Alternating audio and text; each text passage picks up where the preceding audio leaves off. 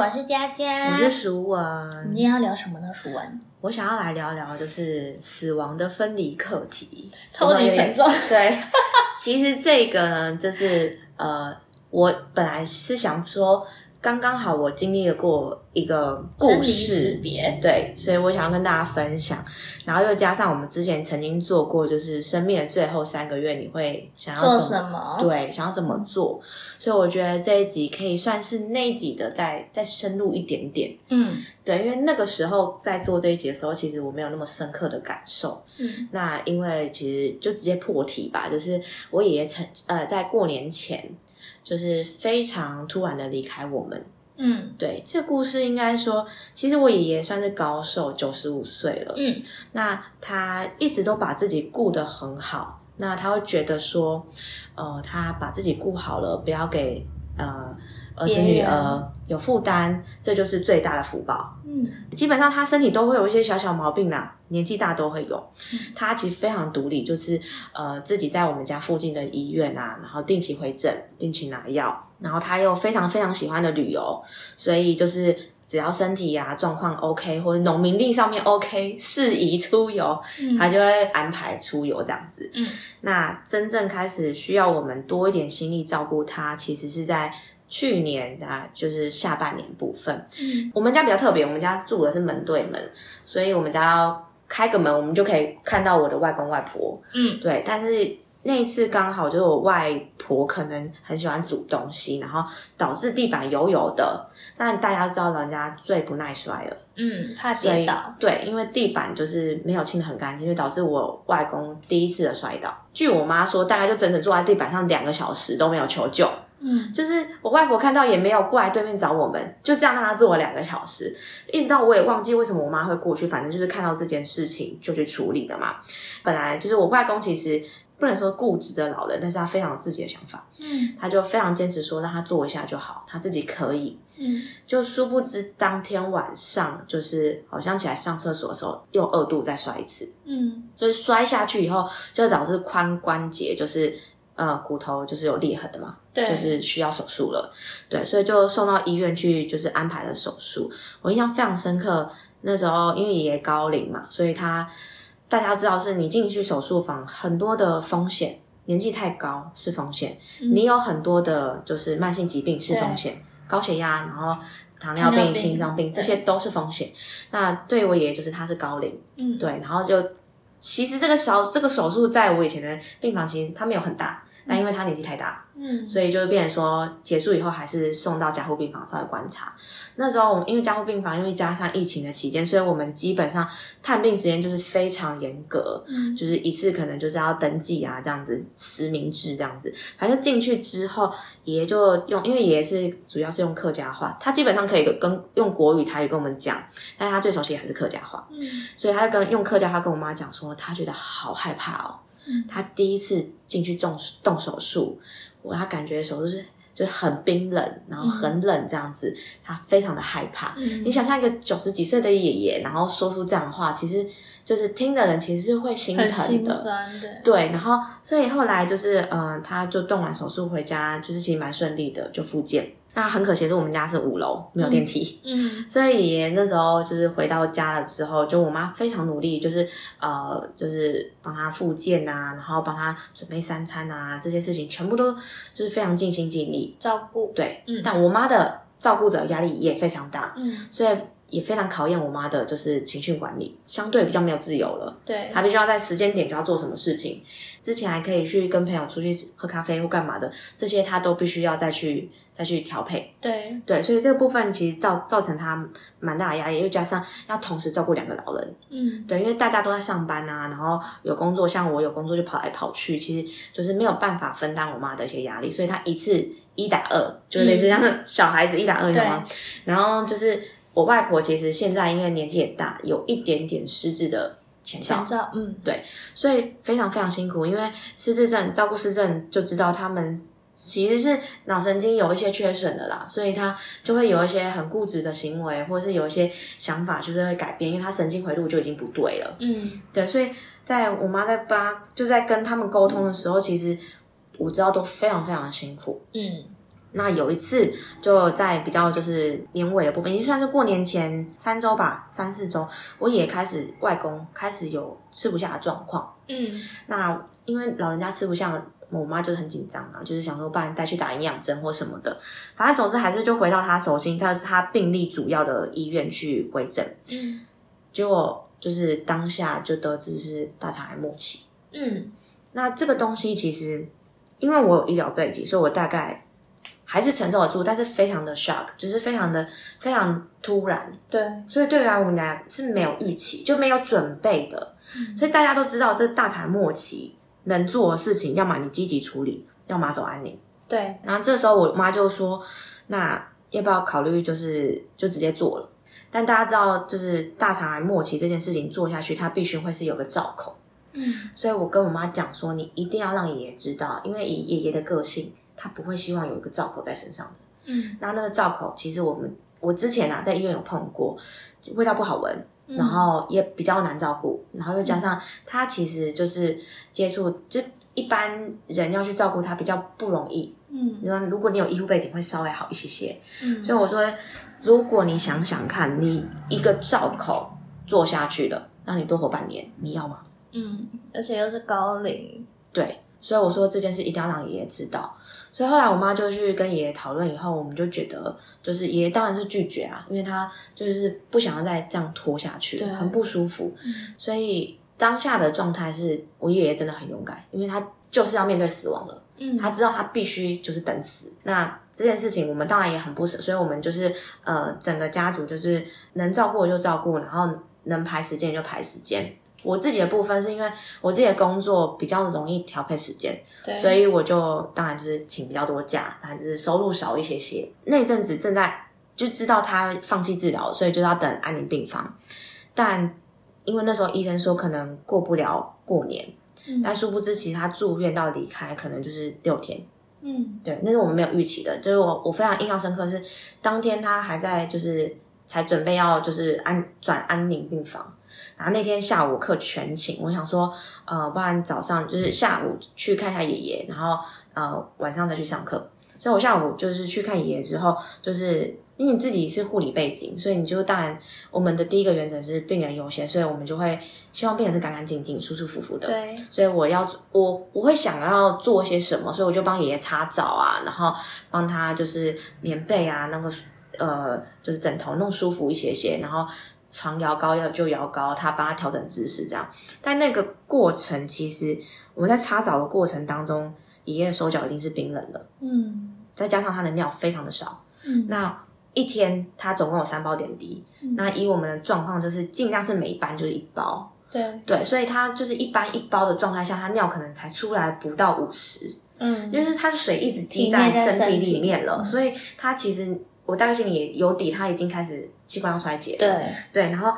他倒没有到很喘，但是你确实你可能会预期他可能会要喘起来了，因为水排不出去，就可能会肺积水啊，或者是就开始水积在身体里面。对，然后就反正最主要的真相就是手脚冰冷，然后其实到了晚上，就是大就是大家都去看的时候，都觉得很奇怪，他手脚非常的冰冷，那他可能已经进入昏睡状态了。嗯然后到了，其实那天晚上我本来要陪我妈来医院，但我妈后来就说不要，因为我隔天有课。然后反正我就就是待在家，隔在晚上十一点半的时候，我妈就是在看的时候就已经没有呼吸了。我们去到医院的时候，大概就已经是十二点半左右，就是该挂都挂了啦。嗯，对当然医院上面处理就是就帮我们都处理好了，嗯所以我们就非常快速的就直接送到病呃医院底下的那个太平间。嗯对，所以我们就是我们的选择是，呃，让外公的的遗体冰在医院底下，因为外公非常传统，我们也不想要草率的就这样结束，所以我们采取最最传统、尽量传统的方式去办这个仪式。嗯当下其实我们就是诵经，直接因为他是十二点半离开的，诵经直接送到隔天嗯，八点，要八个小时。对，对，然后其实离开那个太平间，我就有一个非常非常深刻的感受，就是我非常舍不得我的外公的遗体被留在那边，嗯。那是我必须要面临的第一个课题，嗯。就是他的魂魄已经不在他的身体里面。嗯。当然，我不知道大家有没有听过，就是呃，人离开之后，魂魄是我妈告诉我的啦，我我也是听我妈说的，魂魄是一点一点离开的，嗯，它不会整个一下就离开身体。嗯但我离开医院的那个刹那，是我非常舍不得，就是也也要在那边冰，就是冰到出殡。嗯，对，但其实他已经有一个仪式，把他的魂魄请到牌位上面了。对，所以我们其实是要把牌位送到会所，也就是说，医院配合的那个呃单位，它有个合作的会所，对，但是先暂放几天，当然每天暂放都要钱。我懂，对，所以暂放之后，那个会所其实是离二滨比较近的对。大家如果知道的话，知道二滨其实那边有一条街都是会所。嗯对，所以我们就移到那边去之后，就是刚当然就是有非常多的诵经，因为我们采比较传统的方式，什么呃整个家的诵经，然后孙子经、儿子经、女儿经，什么药经什么都来就对了。嗯反正反正这个部分就是完全走完，再加上客家人的习俗就是一天拜三餐，闽南人一般是一天拜两餐啊。嗯，对，所以客家人他就是习俗不一样，所以我们拜三餐。那时候也是一个很好玩的观察到的点，就是大家都会买生前喜欢吃的食物都放在那边，对，就是你又看到桌上非常多就是食物，然后每天我们都会去跟他说话，就跟那个神牌说话，嗯。然后我妈甚至会去保杯。嗯，对问问看今天吃不吃得惯呢？对对对对对对，就是真的非常非常奇妙，就是这是属于我们东方人的文化。嗯然后因为我爷爷他非常喜欢喝咖啡，所以我们也是做了一件很蠢的事情，就是每天都替换一杯新的咖啡，从热的放到冷的，现冲的哦，没有便利商店的，哦。对，就买过去放着，然后放到冷，然后再再把那个冷的再换换掉，掉。对对，然后就买一些其实明明就自己很想吃的零食，然后就是 放在那边讲，然后说爷爷，我跟你分享零食哦。然后我还记得那时候在会所的时候，我就超好笑的是，我在放零食的时候，我还想说，嗯因为桌子很小嘛，就不知道怎么摆，然后还被其他的就是呃孙女看到，然后他就拉他的外婆说，呃。那他们都买零食，我们是不是也要去买一个？就是小小的幼稚园这样子，然后他就指这样，然后那个外婆就非常的，就是我觉得听了我会受伤，她就说，啊，他过世的人不会饿，不需要吃东西，这些都不用，他们不需要钱，什么都不需要，都不用都不用。然后我心里就想说，呃，可是我在摆这个、欸，就很像那个灵魂，那个我们之前说电影的那个灵魂机转弯，然后灵魂的那个地方的时候吃东西没有感觉，就排出来。对对对对对。然后那个那个奶奶就说不用，然后我心想说，越不用我越要摆给你看，没有。反骨哎、对对，就超好笑的。然后、对，所以那个那一次就会突然很深刻的发现，那个魂魄其实应该已经慢慢的离开那个遗体了。嗯然后再加上我们在诵经的过程，当然就是那个诵经的过程，依据你不同的名目，比如说我在我自己啦，我自己可能跟爷爷比较亲，所以我都会想象就是呃。爷爷可能真的有来，因为我们就拜饭嘛，然后我就会想象我爷爷的动作，可能他是拿筷子啊，然后夹这个啊不好吃丢回去，然后再夹那个 对，但是就是我的其他家人，像我妈或我舅舅，他说在念孙子巡的时候，他有感受到我爷爷是真的有有来到这个灵堂在听经。对嗯，然后那听见过程超好笑，就是听经我我们在念经嘛，然后还有用唱的，然后我们就非常就是执意的觉得我们要念出来，要念非常大声，所以我们就是非常大声的念，然后那个念经的那个师姐就觉得哦，你们念得真好，获得赞赏。对对对，他就说，哎、不错，唱的也不错。我心想说，我音乐治疗师当然不能丢脸啊，这个这个念经用唱的，怎么可以输呢？就是非常非常在意自己的职业，但其实他根本就不知道我是音乐治疗师，嗯，对反正而且经文都很难念，超难我的。懂啊。，对，超级无敌难。然后还有就是注音，可是又跟念的又不一样。然后就是有一次就是忘记提醒他要念国语，全程念台语，那你跟得上吗？当然跟不上。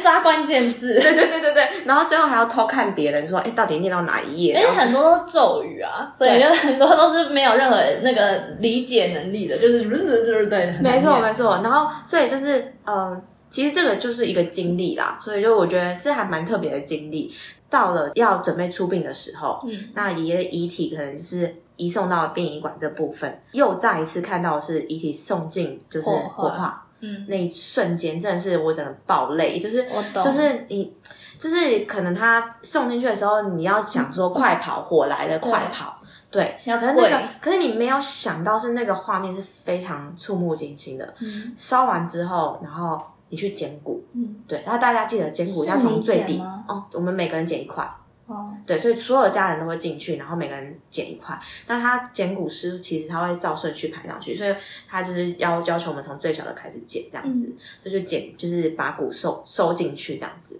然后就整个过程参与完，然后包括把爷爷送回就是苗栗，嗯，因为我爷爷对对对送回家这样子，那个过程其实我觉得就是一个蛮深刻的体验，是因为我跟我爷爷关系算蛮好的，嗯所以其实，在这些事情发生的过程当中，我我依旧还是要工作，所以我的大大项目台北、台中跑是不变的。嗯但每当我在坐车的时候，我都会有一种 flashback，就是那个回忆，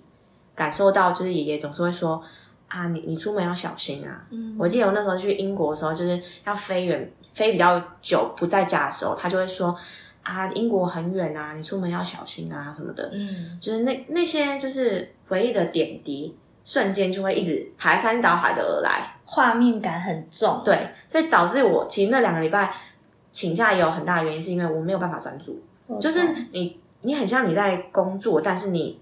你记不起来。比如说我要写记录的时候，我我会顿掉，我想，哎、我刚刚跟他发生什么事就是情？灵魂肉体其实是分离的自己，对对，就是你明明就在做这件事情，可是你你因为你自己个人的东西，所以你洗不掉。我懂，对，所以后来我发现，哇，这样不行哎，这样要请掉一些课，这样子太不负责任了。嗯对，所以就是这个部分，就是我就稍微做了一点调整。所以就是有些人面对到葬礼这个部分，可能有些人工作就没有办法，他可能就是要就是非常规矩的去工作这部分，也要提醒大家说，你要适时以你自己的状况。不是硬撑，因为硬撑下去，你最后其实那个后面的反作用力其实蛮强的。嗯，对你刚刚讲这么长一串，其实我也历历在目，因为我外公也是二零二零年就是过世了，好好好，你应该知道吧？我忘记有没有跟你讲过，但是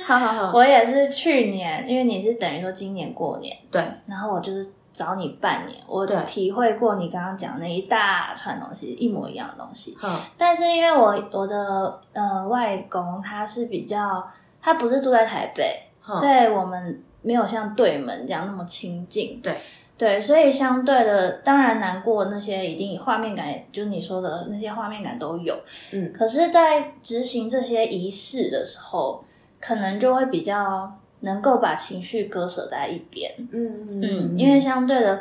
等于说你接触没有那么频繁的时候，你还是比较容易可以放下。对，对，但是我回想到我第一次面临这种亲人的生离死别的时候，嗯我是我觉得我情绪比你还不能控制哎、哦，因为我的我的爷爷就是嗯。也是在我大学的时候过世的，嗯。然后他也他跟你的那个就是你爷爷的过程有点像，他也是前面都有很多慢性疾病啊，嗯。然后但是他最后他过世的原因是也是癌症，嗯。就最终也是一个诶。前面都慢性疾病很多很多，什么中风什么都克服过很多次，嗯。但最后就是也是了结在一个诶怎么会是癌症这样的上面，然后也是蛮突然的。虽然就是疾病的过程衰竭是有有那个时间性的，嗯但因为那时候我那时候等于说我在台中念书，然后我爷爷是在那个呃我没有哽咽，我是卡喉咙在卡痰，然后那个就是我爷爷是在花莲，嗯。所以我基本上我知道这个状况，可是我们其实没有办法相见，有很多时间距离的差异。嗯。然后我就印象很深刻，就是那个，因为其实我爸妈不太让我们这第三代的人去接触这些东西。嗯。我觉得他们一方面觉得我们小孩子不要去接触这些什么死啊、嗯什么什么生生病啊什么的，嗯他们有他们的顾虑。可是像你说的，像捡骨那些东西，我们嗯其实都没有参与。他们觉得我们不需要参与，嗯，对，这就是每个家庭的观念不太一样。对，然后那时候第一次就接货，就是我爷爷过世的时候，那时候我正在期末，就是数科期末考，嗯然后我记印象超级深刻。那时候我就是在琴房要帮一个同学伴奏，然后他要去考试，就是整个学期最重要的期末考。嗯然后我就在琴房练琴练琴，然后我们在等叫号嘛，等着、嗯等着去那个准备考试。然后我妈就传简讯，我就看简讯，然后就我妈就传说，哦，爷爷几点几分，然后什么什么往生这样。嗯然后我当下就爆泪，然后，但是我其实忘记我为什么这么这么情绪激动，嗯。就是因为可能第一次接触到就是生离死别这件事情，我就有一点 shock 到，但是也不是说多难过或者多怎么样，因为其实大家都有预期，所以我当下也是爆泪。然后我那个就是独奏的那个同学就走进琴房，然后看我在那爆泪，然后他就说：“怎么了？你还好吗？”然后我就说：“没事，我爷爷过世了。”然后他说：“那那那那你要休息嘛？因为你知道我们可能两分钟后就要去考试了这种。”然后这样就我就做很帅的动作，就把眼泪这样擦一擦，然后说：“没关系，走吧，我们上去吧。”然后就要去考试。对，因为我我记得我小时候就一直有一个观念，就是好的演奏者，就是你必须要隔离掉很多你自己的情绪，嗯就像你在教书啊或什么的，因为如果你是专业的人，或者是你是一个对自己的职业是有负责任的人，这些东西都不应该影响你的专业。嗯，对我一直有这种理念，对，所以我觉得我当下是可以迅速的隔离掉这些情绪。但是就像你说，我觉得那个反作用力其实蛮大的。嗯嗯，因为后来后续去处理完，就是后事那些等等之类的，然后回到学校，就是我我有一阵子就是真的是就像你说的，就是会发呆，嗯 或者是就是突然会很就会流眼泪。可是就是那个，我觉得那个是一个情绪的释放，对，对，所以那那个过程我印象很深刻。嗯。但是随着年龄增长，可能经验变多，对就是生离死别经验变多，你就开始能体会到，就是生离死别这件事是会很突然发生的，嗯，然后这些发生的事情也很自然，对，也不是说就是一定要很难过啊，那边痛哭啊什么的，嗯。其实就是我自己现在的感觉是，人终将会有一死嘛，嗯，那我们或不知道有没有天堂，有没有地狱，有没有其他的空间，嗯。但是就是你终将一死，我我抱持的心念就是大家最终会再相聚的。嗯可能不知道用什么形式相聚，也不知道未来的那个世界是什什么样子，但是我就觉得我好像还可以蛮淡定的面对这一切。嗯嗯，所以当初小时候，小时候 听起来很奇怪，啊小时候的时候会觉得很未知，就是很害怕这件事情。可是，就像我们之前讲那个，你生命最终的三个月，你会做什么？嗯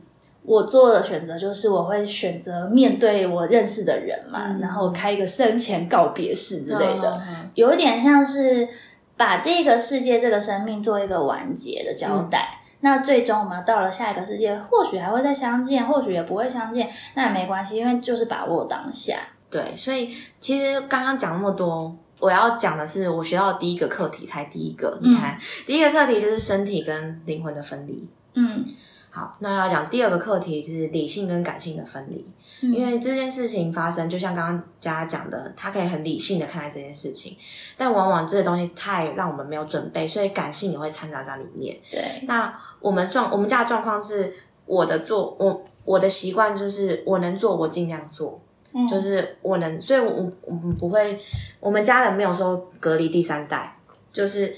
我觉得我妈是很需要协助的，嗯然后跟就是呃大家整个家族是很需要协助的，因为我妈有个状况是她看起来好像很理性，但其实她可能不在状况内。嗯对，比如举例来说，呃，当天她到会所的时候，他们有谈说什么东西要钱，什么东西什么东西都要钱，然后勾起来。但我妈可能隔天就问我说：“为什么这个要收钱？这个我们要再多付钱吗？”我就想说：“不是昨天都讲过了吗？不是要把你勾起来？”他说：“没有。”我说：“你回去看那张纸，嗯，他忘确记实，对，它确实是勾起来的。所以这件事发生之后，我就很担心。有一个环节叫做选骨灰，嗯对那所以我就就尽量我时间瞧出来，我就跟我妈去选骨灰。那这边可以让大家参考，就是骨灰呢选择呢，就是尽量是以硬度越硬的越好。当然，骨灰呢价格都非常多嘛，有大理石跟玉的分别。虽然大家都写玉，但是它其实有硬度的差别，所以大家要真正买到的是玉。硬值达六到七左右，你好专业哦吗对，好，这个跟大家分享，如果大家有需要这样的资讯，这样子。然后接下来我的作风呢，因为你很明确嘛，玉你要买硬度六到七，大概就啪一大堆。接下来你就会大概选价格，价格，价格选完之后你要怎么选呢？接下来我建议大家就是选符合生者的个人风格，嗯。比比如说我爷爷就是非常的就是极怕黑哦，所以他一定要我的选择就是亮一点，嗯。然后简单，对，就像你刚刚极简风，因为我爷爷就是非常简单，不想要带给别人麻烦的人，所以以他，我就建议，哇，他选什么？就是以他的个人风格去，就是挑选，那也要有一定程度的了解。那个坛骨灰坛这样子，对对对，对对对，所以就是，所以后来我们就选了一个骨灰坛这件事情。对，所以所以所以如果大家需要就是怎么选骨灰坛，可以就是私信我们没有啦。人家想说，我才没有这个需求嘞。再提醒大家是骨灰坛其实非常非常多选择。那如果你可能配合的那个就是单位，嗯他们原本的骨灰坛你不喜欢，你自己去外面的专门卖骨灰坛的门市去买买的话，那告诉大家一定会买贵。嗯所以一定要到就是你配合的会所有人带你去买嗯这件事情，才会有可能下降。嗯，对，因为合理。对，因为大家就是这样，就大家都是赚散户的钱，对对对对对，所以就是建议大家说，就是最好是你配合的那个单位，然后它有配合的会所、配合的骨灰坛、配合的纸屋、配合的什么，不不不不不不，就是就可以了解一下，。对，不要被骗，不要被海学掉。对对对，因为真的价差蛮大的。对，然后哦，还要提醒大家是那个骨灰坛啊，有的时候啊，如果一条裂痕或是内裂裂痕在内部没有被看到，好，那个价格就会比较低一点。嗯，但可能做差不多的玉，硬度也差不多，亮度也差不了太多，但偏偏就是有一条在那边，嗯它的价格就会比较低，嗯所以就看大家选择啦。但是就是对，因为。硬度要七就是要抗潮湿，你知道台湾那么潮湿，那为什么会讲到这里呢？对，其实我要讲的就是理性跟感性的分离，这是我学到的第二个课题。但 我不知道为什么当时讲讲到骨灰超好坛去了，笑，好像在卖骨灰但坛。是你好专业哦，好有惊哦，样受到惊吓。对，大家大家有没有学到？对，从这一集学到这个不知识也蛮不错的。嗯对，所以就是呃，我觉得比较困难的是，你一样在进行你的生活，你一样在进行你该做的事情，但你要怎么样非常理性，跟非常就是把你的感性处理好，同时理性也兼顾好、嗯这件事情，我觉得蛮难的。我觉得这好像要需要多次的经验呢，虽然这样讲不是很好，对就是的的确是需要练习的。对，嗯所以就是这部分，对，确实让我有一个很大的练习机会啦。嗯嗯，第三个课题我想要提的是，就是陪伴家人的重要性。嗯嗯，这件事情应该说爷爷离开这件事情，我也不知道为什么就突然让我意识到，我开始在算，就是我跟我爸妈还有多少年时间相处。嗯那如果举例来说，我爸可能，我爸妈可能活到九十岁而已，嗯，那可能啊，天啊，这样就知道我的年纪，好可怕哦。不会啊，反正就大概三十几个过年，嗯。竟然三十几个过年，我已经可以用手指头数出来了，嗯，就可能会就是，而且这个关系岁很长寿哎。对，因为中间你没有预期到他可能生病啊或什么样的，嗯，对，所以你发现哇，你在数三十几个过年，这个缘分就结束了欸。我真的现在好紧张哦，你有吗提醒了我一件很重要的事情哎。对，所以这也会导致我未来的工作规划跟就是我就是会怎么样安排我的时间。可能我那时候刚就是从英国回来毕业的时候，我一直很想往国外跑，我想要去国外工作，我想要去赚多一点钱。但后来因为也离开这件事情，让我思考的说，这个东西的比重是多少？嗯嗯，然后因为我跟我的家人很亲，我跟我的家人就是很近，所以现在我会慢慢调整，是真的要把跟家人相处的时间特别规划出来。你一旦没有规划出来，真的，如果你是每年过年看一次，你大概再看三十几次就结束了。嗯对那什么过年啊、元宵啊、什么中秋这些端午全部列出来，其实你真的也没没办法再看多少次。嗯对，所以呃，可能我的我的立基点在于，因为我跟家人关系很好，对，所以我会非常重视这件事情。嗯那你的看法也可能说，哦，因为这件事情所以把我的未来绑住了也好，嗯，那就看你的人生比重到底什么最重要。在乎什么东西？对，这就是我上集提到的是，我会花，我现在会规划一个月至少要有一天完全的没有工作。嗯，嗯，对于我这种接案的来说，就是专心的陪家人。对，不管是做什么事情，即便是可能买个蛋糕、喝个咖啡，因为平常你没在过生日的啦，但我现在可能就想说，哎，生日只是一个名义，至少大家可以聚在一起，或是大家可以一起做什么事情，嗯然后提醒大家就是拍照跟录影的重要性。嗯，的确，那时候爷爷离开的时候，好险是我们其中一位家人，就是在爷爷在医院的时候，他有就是拍到一段影片，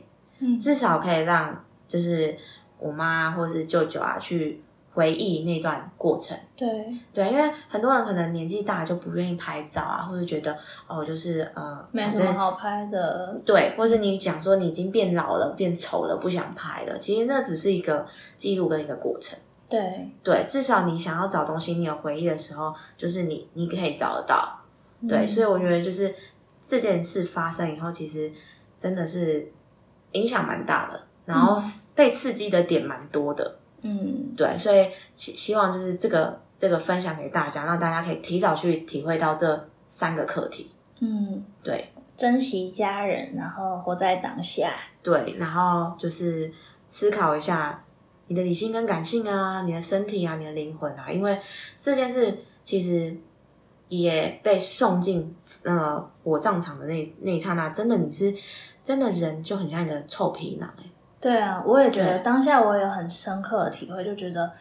嗯，最终就是就这样。然后人生一切，就算你是个什么名人、有钱人、富翁，但是这世界其实很公平，就是你你就是什么都不能带走。你就是个皮囊。然后我们在讲的时候，我们都会说：“爷爷，你现在已经离开这个坏掉的身体了。”就真的很像一个，就是你终于刮牛解找到壳这样子。嗯对，所以真的是，就是这件事发现哦，真的是就是个皮囊。嗯。可是我觉得很幸运的是，你爷爷在最终的时候，他还是有很多可以交流互动的能力。嗯，嗯而且他意识是就是清楚的。对，所以他还可以有时间去传达他想要做或他害怕什么的。嗯，我觉得这件事情蛮幸福的耶。对，而且我觉得就是很庆幸的是，他没有因为大肠癌遭受太多痛苦。嗯，因为我知道大肠癌它不不管大肠癌每个癌症一样，你要接受化疗，对你要积极处理，没错，对，这些都是一个很折磨很折磨的过程。折磨照顾者也是，对，生病的人也是我。们的幸运是我们看到他离开的很安详。嗯，我觉得整体而言听起来是一件幸福的事情哎。就是一个 嗯平静，对他生前就是也是，我觉得没有受到太多痛苦，当然还是有受到痛苦，可是没有太长久。然后死后也有你们很多很孝顺的儿女们去帮他思考啊、张罗这些事情。对，然后其实我们把对他的思念，呃，寄托在一件事情，叫做折莲花、折莲宝。嗯我们就是折元宝，不是莲宝什么东西啊？莲花跟元宝，嗯我们就是真的非常传统的，就是大家不知道有没有，就是一个那个莲花被，我知道。然后，缝了一百零八个。对。我们就是过年大家一直狂折狂折。有 对对对。我之前爷爷过世也是有折，对对对，所以我觉得，嗯，当你对一个人的思念，绝对不能就是只是用想的，或是用，一定要找一件事情做，把那个能量跟那个想法寄托在一个动作或是一件事情上嗯，一面，个重复动作上，对对让自己放空一下。对，然后把那个东西慢慢流出来。嗯嗯，我们今天讲了一个超级沉重的一集，但不知道大家就是，但我觉得是很重要的一集，因为每一个人人生都会终将面对这一切，对嗯而且不止一次。嗯，幸运的话，当然就是自好没有不 好讲。对，所以我觉得大家可以以这集作为参考，然后嗯参考一下、思考一下，就像刚刚熟人讲的，思考一下你的人生到底什么东西是重要的。嗯然后至于你自己的分离课题，理性、感性啊、灵魂、肉体啊这些，可以思考一下你的人生现在到目前为止，或者是你家人的这些分离课题，嗯他们做的怎么样？然后你希望你自己的课题会长什么样子？嗯，嗯，那以上呢就是我们今天的音乐聊天室。那喜欢我们的节目的话，欢迎到我们的 FB 或是 IG 去搜寻音乐聊天室，聊是治疗的聊。那当然也希望大家可以健康平安的活，没错，活好好的过着自己喜欢的人生。嗯而且很多人就是很想赶快离开人世，但反而都活了很久。对，所以还是不要挣扎哈，认命的活着吧。如果当你活在这个世界上的一天都还是尽量的可以做自己喜欢的事，我觉得是蛮好的。嗯，或专注在一件事情上嗯，或者对啊，陪陪陪伴家人是一件很奢侈的礼物。嗯，好，那我们今天就到这里喽，谢谢大家，拜拜。拜。